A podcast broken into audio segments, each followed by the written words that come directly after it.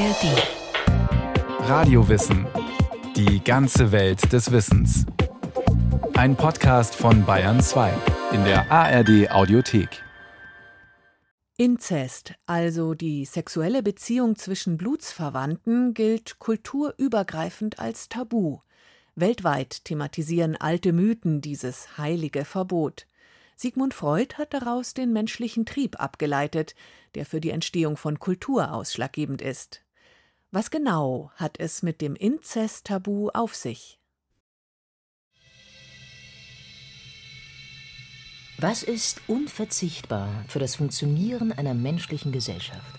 Regeln, Normen, Übereinkünfte. Worte und Werte, die bestimmen, was als gut, was als böse gilt. Ein Sonderfall sind stillschweigend praktizierte gesellschaftliche Regeln, kulturell definierte Übereinkünfte, die bestimmte Verhaltensweisen auf elementare Weise verbieten. Man nennt sie gemeinhin Tabu.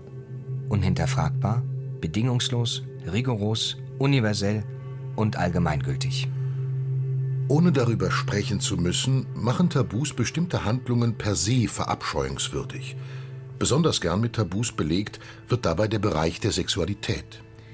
Liebe, Begehren und deren Reglementierung sind eines der zentralsten Kulturthemen der Menschheit. Ein Tabu wird seit der Antike immer wieder verhandelt, erzählt und sanktioniert. Der Inzest. Von uralten Mythen, allegorischen Märchen, biblischen Erzählungen bis hin zu juristischen Texten der Gegenwart findet sich das Kulturthema Inzest. Dem Tabu gegenüber stehen Überlieferungen von Kulturen, in denen Inzest keineswegs ausschließlich als Tabu, sondern als Privileg thematisiert wird. Der in unserer Kultur wohl berühmteste Mythos, der sich mit der Inzest-Thematik auseinandersetzt, ist der von Ödipus, der vielfach Thema von Literatur, Kunst und Philosophie geworden ist. Ödipus ist der Sohn des Königs von Theben. Ohne das zu wissen, hat er seinen ihm unbekannten Vater an einer Wegkreuzung erschlagen. Weil Ödipus später Theben von der Tyrannei der Sphinx befreit, erhält er zum Lohn Iokaste, die Witwe des Königs, seine leibliche Mutter zur Ehefrau. In Sophokles Drama König Ödipus, entstanden zwischen 429 und 425 vor Christus, erhängt sich Iokaste, als die Wahrheit ans Licht kommt. Ödipus selbst sticht sich die Augen aus. Einen wesentlichen Teil seiner heutigen Berühmtheit hat Ödipus allerdings der Tatsache zu verdanken, dass er Pate stand für ein Kernkonzept der Psychoanalyse. Der Ödipus-Komplex. In Sigmund Freuds Buch Totem und Tabu sind vier Artikel aus den Jahren 1912 und 1913 zusammengefasst, die sich mit dem Inzesttabu und dem Ursprung der Kultur in Abgrenzung zur Natur auseinandersetzen. Der Begründer der Psychoanalyse widmet sich hier weniger der Individualpsychologie als vielmehr der Kulturgeschichte des Menschen. Der Ödipus-Komplex ist wohl Freuds gewagteste und umstrittenste Hypothese.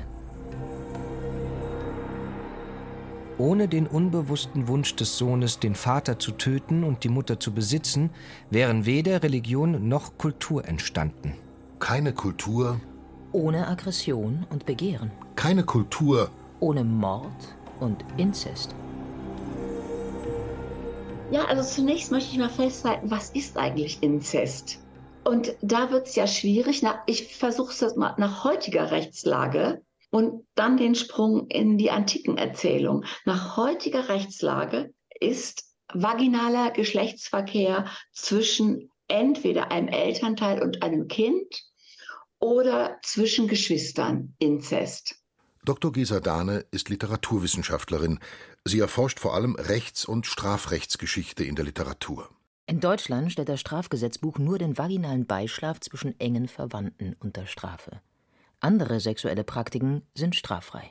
Ödipus, das ist ein Inzest. Allerdings, und hier muss man in der Literatur unterscheiden, und ich spreche als Literaturwissenschaftlerin, man muss unterscheiden, ist es ein bewusster, ein wissentlicher, ein willentlicher Inzest oder ist es das nicht? Und bei Ödipus, da kann man ganz ohne Schwierigkeiten feststellen, Ödipus weiß nicht, dass er mit seiner Mutter nicht nur Geschlechtsverkehr hat, sondern Kinder zeugt.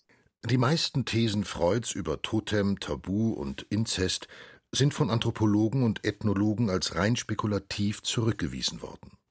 Zu Recht ist auch kritisiert worden, dass Freud einfach überging, dass Ödipus unwissentlich handelt. So sehr Freuds Thesen angreifbar, fragwürdig, ja sogar widerlegbar sind, so einflussreich sind sie geworden. Wer heute über Inzest spricht, seine Bewertung in der Gesellschaft, seine Darstellung in Kunst und Literatur, der kann das nicht tun, ohne Freuds Theorie mitzudenken. Seine Interpretation des Inzesttabus hat die Kulturtheorie nachhaltig geprägt. Eine Theorie, die Freud, wie einen Großteil seiner psychoanalytischen Forschung, aus literarischem Material, also Mythen und Erzählungen entwickelte. Kind, Mutter und Vater bilden in Freuds Theorie ein ödipales Dreieck, aus dem das Kind eine Person ausschließen will, um die andere exklusiv zu besitzen. Das Kind wünscht sich also unbewusst eine Situation des Inzests herbei. So Freuds provokante These. Darwin folgend geht Freud davon aus, dass die Menschen einst in Urhorden, bestehend aus einem dominanten Männchen und einem oder mehreren Weibchen zusammenlebten. Dieser Horde hätten auch die männlichen Nachkommen des dominierenden Männchens angehört. Eines Tages hätten die Söhne sich aufgrund ihrer ödipalen Neigungen gegen den dominanten Vater verbündet und ihn dann ermordet. Da die Söhne den Vater aber zugleich geliebt hätten, folgt die Reue auf dem Fuße. Der tote Vater steigt so allmählich zur allmächtigen Verbotsinstanz auf. Der Mord am Vater und die inzestuösen Triebe werden zum Tabu erklärt. Freud hat natürlich nur die Dimension Mutter-Sohn im Blick. Bei Vater-Tochter wird es dann schon schwieriger. Also da setzt sich ein Fragezeichen. Der Elektra-Komplex, der bei Freud das inzestuöse Begehren der Tochter nach dem Vater bezeichnet, steht vollkommen im Schatten des Ödipus-Komplexes. Und die These vom Penisneid scheint fragwürdig. Der Penisneid sorge für eine Bruchstelle der Beziehung zwischen Mutter und Tochter, weil die Tochter der Mutter vorwirft, sie mit einem Mangel geboren zu haben und sich nun dem Vater zuwendet. Ebenso hat sich Freuds Theorie über sogenannte primitive Gesellschaften und über den historischen Ursprung der Kultur als unhaltbar erwiesen. Freuds Thesen sind für die Betrachtung anderer, insbesondere indigener Kulturen so unhaltbar, wie sie für die Analyse unserer eigenen Gesellschaft hochinteressant erscheinen. Ein Blick in die Mythen und Überlieferungen alter und anderer Kulturen offenbart, dass der Inzest keineswegs ausschließlich als Tabu, sondern auch als Privileg thematisiert wird.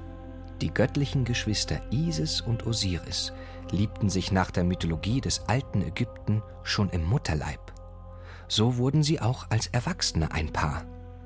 Als der gemeinsame Bruder Seth Osiris ermordet und zerstückelt, fügt Isis ihrem Gemahl nicht nur wieder zusammen, sondern zeugt mit ihm den falkenköpfigen Himmelsgott Horus. Dieser lässt seine eigene Mutter Isis zu seiner königlichen Gemahlin werden. Bei den Pharaonen des alten Ägypten ist die Geschwisterehe etabliert. Das polynesische Wort Tabu bedeutet außer der gängigen Übersetzung Verbot ursprünglich auch noch, dass diese Handlung nur von Königen oder Göttern ausgeführt werden darf. Auch im antiken Perserreich hat die Inzestehe große kultische und soziale Bedeutung.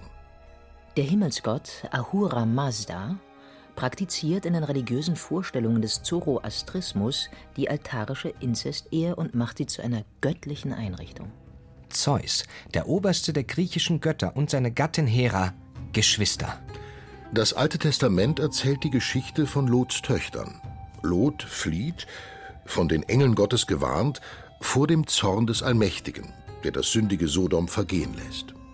Seine Töchter fürchten nun, nach dem Untergang Sodoms keine Männer mehr zu finden, mit denen sich Nachkommen zeugen ließen die Geschichte von Lots Töchtern. Man sagt ja immer, Lots Frau erstarrt zur Seite. Nein, es gibt auch die Töchter. Und die planen und führen einen Inzest durch mit ihrem Vater.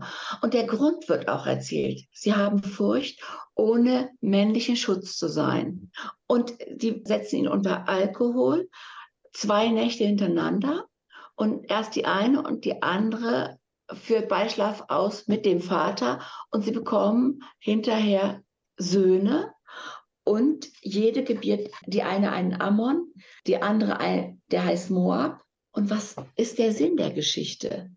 Nicht nur, dass Frauen einen männlichen Beschützer haben müssen und sie dachten, sie seien am Ende der Welt und der Vater lebt nicht lange, sondern zugleich wird mit der Geschichte auch eine Gründungsgeschichte von israelitischen Stämmen erzählt. So erzählt das biblische Alte Testament in der Genesis die Herkunft der Völker der Ammoniter und der Moabiter. Hier geht es also um die Genealogie, eine rationale Erhaltung der Familie. Der Inzest als Notfalllösung? Immer wieder werden Evolutionsforscher mit der These zitiert, dass Menschen, ähnlich wie viele Tiere, sexuellen Kontakt instinktiv zu Partnern ablehnen, die genetisch nah verwandt sind. So kann die Immunabwehr der Nachkommen vielseitiger werden. Viele Wirbeltiere nehmen diesen Unterschied wohl unbewusst über den Geruch wahr. Der Nachweis dieses biologischen Effekts beim Menschen ist umstritten. Was nachgewiesen wurde, Kinder, die seit früher Kindheit über längere Zeit eng gemeinsam aufgewachsen sind, lehnen sich später als Sexualpartner eher ab, allerdings unabhängig davon, ob sie tatsächlich blutsverwandt sind oder nicht. Gesellschaftswissenschaften und Psychologie lehnten eine biologische Erklärung für Inzestverbote jahrzehntelang ab. Denn eine rationale Regel, die Erbschäden verhindern solle, das sei ein Erklärungsansatz der Neuzeit. Das Inzestverbot jedoch sei ein weit älteres Phänomen. Inzestverbote sind als Regel nicht so universell, wie ein universeller Trieb als Ursache sie machen würde. Inzest kommt trotz Tabuisierung immer wieder vor kritisierte der französische Ethnologe und Begründer des ethnologischen Strukturalismus Claude Lévi-Strauss. Seine These Das Inzestverbot markiert den Übergang von Natur zu Kultur. Die Grundlage allen sozialen Lebens ist der Tausch. Der Frauentausch, die Frauen als die wertvollsten Güter einer Gruppe, findet seinen Ausdruck in den Heiratsregeln. Das Inzestverbot repräsentiert also weniger ein Verbot als ein Gebot oder sogar Zwang zum Tausch. Ein Tabu zwischen Natur und Kultur. Schon in mythischen Texten wird es sowohl als Vorrecht als auch als Verbot dargestellt. Gründe für die zwiespältige Faszination, die der Inzest auf die Literatur ausgeübt hat. In der Fiktion ist es möglich, die Triebe auszuleben und gegen die Kultur aufzubegehren. Das Kulturthema Inzest lässt sich durch die gesamte Literaturgeschichte verfolgen. Besonders ausgeprägt findet sich das Motiv in der Literatur des 18. Jahrhunderts.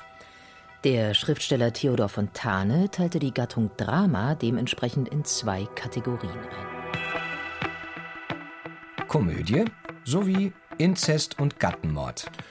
Die Aufklärung begegnet der Inzestthematik in erster Linie mit rationaler Vernunft. Und Inzest ist unvernünftig. Dementsprechend gehen nahezu alle am Inzest beteiligten literarischen Heldinnen und Helden unter. Ganz gemäß Freuds psychoanalytischer Kulturtheorie. Wer dem Trieb nachgibt, wird durch das Über-Ich bestraft, begibt sich in Todesgefahr. Im 18. Jahrhundert wird der Inzest durch staatliches Recht reguliert. Das Tabu wird so vom biblischen Inzestverbot entkoppelt und gesellschaftlich neu verortet. Die juristische Vorstellung von Inzest hingegen verengt sich im 18. Jahrhundert auf die sogenannte Kernfamilie. Eltern und Kinder sowie Geschwister. Frankreich schaffte die Strafbarkeit von Inzest schon mit dem Code Penal Français von 1810 ab. In Deutschland konnte nach dem Reichsstrafgesetzbuch von 1871, der Grundlage für unser heutiges Strafgesetzbuch, die sogenannte Blutschande mit Zuchthaus bis zu fünf Jahren bestraft werden. Strafbar war hier übrigens auch Sex unter Verschwägerten. Die Fülle an literarischen Bearbeitungen der Inzestthematik ist also als Spiegel des gesellschaftlichen Diskurses der Zeit zu verstehen.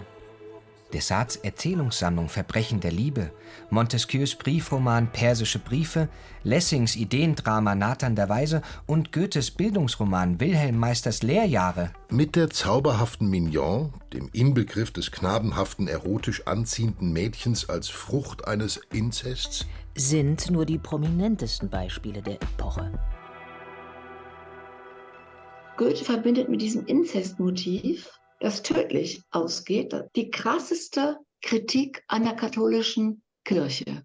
Nämlich erstens, ein Ehepaar kriegt noch in älteren Jahren eine Tochter und geniert sich, gibt sie weg und einer der Söhne verliebt sich in dieses Kind, ohne dass die Söhne wissen, dass das die Schwester ist.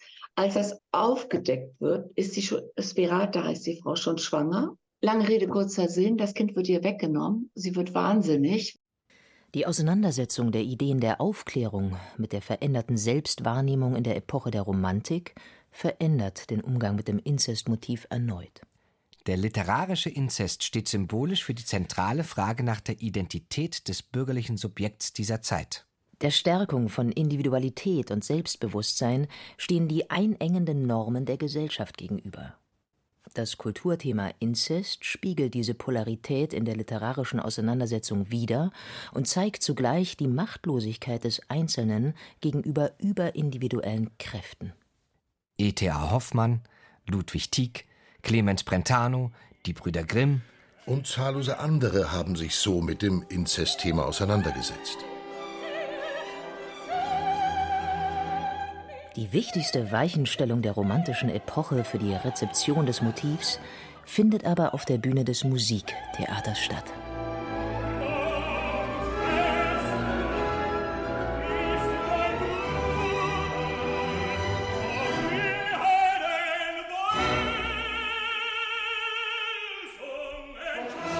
Richard Wagners Musikdrama Die Walküre, zweiter Teil des vierteiligen Opernzyklus Der Ring des Nibelungen. Die Welsungen, die Zwillinge Siegmund und Sieglinde, zeugen den Helden Siegfried und setzen zugleich Sieglindes Ehemann Hörner auf. Der später nach Willen des Göttervaters Wotan vermählt mit Wotans Tochter Brünnhilde, also verwandtschaftlich gesehen Siegfrieds Tante, die Welt erlösen soll. Wagner stellt im Ring des Nibelungen nicht nur seine Menschheitsutopie unter das Signum des Inzests, sondern er bereichert das Thema wie kein anderer vor ihm um Erotik, Leidenschaft, wildes Begehren. Gefühle, die, wie kein Text es könnte, die Musik zum Ausdruck bringt. Eine urgesetzliche, nicht kontrollierbare, freie individuelle Entfaltung des Lebens. So Wotans Argumente gegenüber seiner allzu bürgerlich denkenden Gattin Fricka, die angesichts von Ehebruch und Blutschande entsetzt ist. Da sind wir jetzt bei Thomas Manns Welsungenblut. Das ist ja voller antisemitischer Klischees und das endet auch mit dem Inzest und dem Kommentar, den haben wir jetzt mal betrogen, diesen Goy. Da wird im Grunde die Frau bzw. der Mann, die werden als Teil ihrer Gruppe und nicht als Einzelwesen gedeutet. Thomas Manns um 1906 entstandene Novelle Welsungen ist weit mehr als nur eine Persiflage auf Wagners Walküre und gehört wegen stereotyper antisemitischer Charakterzeichnungen zu den umstrittensten Werken Thomas Manns. Der auf einem Eisbärenfell vollzogene Inzest stellt einen ironischen Seitenhieb auf den Ästhetizismus seiner Zeit dar und wurde ein Lieblingsmotiv der Epoche. Narzisstische Dekadence die die bürgerliche Normalität verachtet. Thomas Manns Welsungen steht am Anfang des 20. Jahrhunderts und macht am Inzest den Konflikt zwischen bürgerlicher und künstlerischer Identität fest. Identität ist die entscheidende Fragestellung, für die der Inzest in der Postmoderne zur Chiffre wird. In einer Zeit, in der sich die traditionell etablierten Familienmodelle lösen, eine Konstellation aus Vater, Mutter, Kind nicht mehr selbstverständlich ist, behauptet sich das Kulturthema Inzest beharrlich. Gabriel Garcia Marquez, Max Frisch, John Irving, Thomas Bernhard, Wladimir Nabokov, Ingeborg Bachmann. Denn die Familie, ihre Verirrungen, ihre Geheimnisse, ihre Bekenntnisse sind nach wie vor die Themen von Literatur und Film. Das Inzestthema dient nicht nur als skandalöses Motiv, sondern ist zum Modell für sprachliche oder auch visuelle Strategien von Mythisierung und Tabuisierung geworden. In der deutschsprachigen Literatur verdecken inzestuöse Familiengeschichten oft politische Diskurse, die nach 1945 auf das Trauma des Nationalsozialismus zurückverweisen.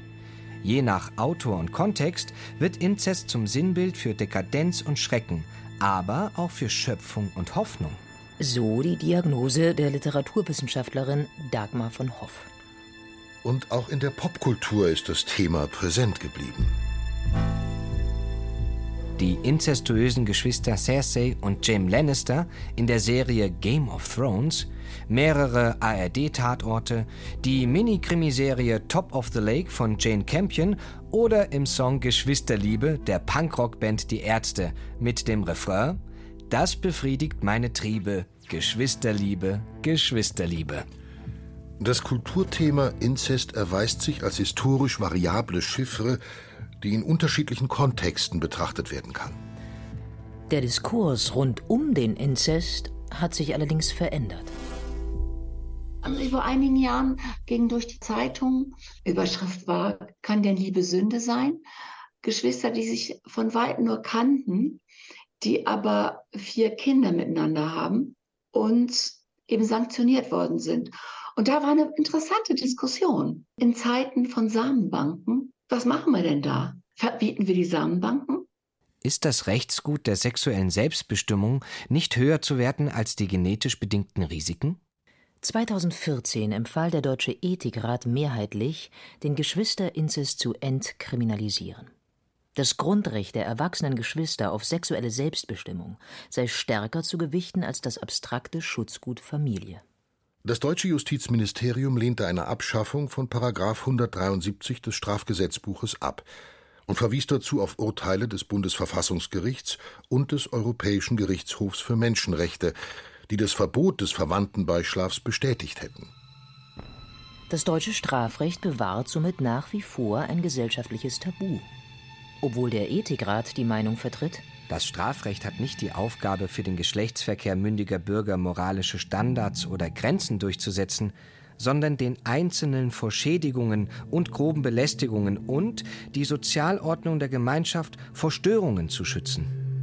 Die Abschaffung der Bestrafung einvernehmlichen Geschlechtsverkehrs zwischen volljährigen Geschwistern bleibt juristisch wie ethisch sehr umstritten. Das Kulturthema Inzest beinhaltet die Aspekte Liebe, Begehren, Verbot und Überschreitung. Es betrifft im Kern nach wie vor das individuelle, kulturelle und soziale Sein des Menschen.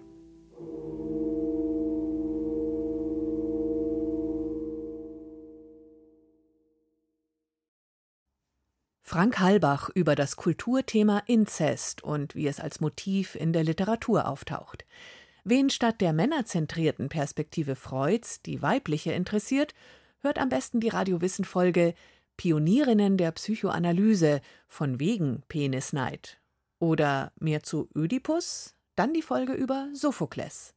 Radio Wissen gibt's in der ARD Audiothek und überall, wo es Podcasts gibt. Und mehr Infos zu dieser Folge finden Sie in den Show Notes. Als sie das gurgelnde, unverständliche, erstickende Geräusch hörte, erkannte sie die Stimme des Todes und lief los. Ein Attentat in Los Angeles. Als sie zu der gläsernen Doppeltür zur Außenwelt kam, sah sie, was sie zu sehen erwartet hatte: eine breite Blutspur bis zum Boden und ihren Vater, den Botschafter Maximilian Ophüls, reglos in einer scharlachroten Lache. Ein Mord, der zurückführt nach Kaschmir, zu den Anfängen einer Liebe. Ich werde dich in meiner hohlen Hand halten, hatte er gesagt, so wie mein Vater mich gehalten hat. Norman, auch bekannt als Shalimar Danar, der hübscheste Junge der Welt. Aus Shalimar, dem Seiltänzer aus Kaschmir, wird ein Terrorist, ein Dschihadi, der die Gewalt des Kaschmir-Konflikts in den Westen vor kalifornische Haustüren trägt. Seine Geschichte von enttäuschter Liebe, Radikalisierung und Destruktion spiegelt sich in der Geschichte Kaschmirs, seit Jahrzehnten umkämpfte Grenzregion und Heimat der Großeltern Salman Rushdies. Sein Roman Shalimar der Narr spannt den historischen Bogen von der Teilung Indiens bis zu den globalen Machtkämpfen nach 9-11, ist Psychogramm eines Attentäters und wütendes, schillerndes Epos über Kaschmir. Man ließ die Pandits von Kaschmir in ihren Slums verfaulen, während Armee und Aufständische um ein verblutendes, zerstörtes Tal kämpften. Warum? Shalimar der Narr von Friedenspreisträger Salman Rushdie. Lesung in sieben Folgen mit Gerd Heidenreich. Ein Podcast von Bayern 2.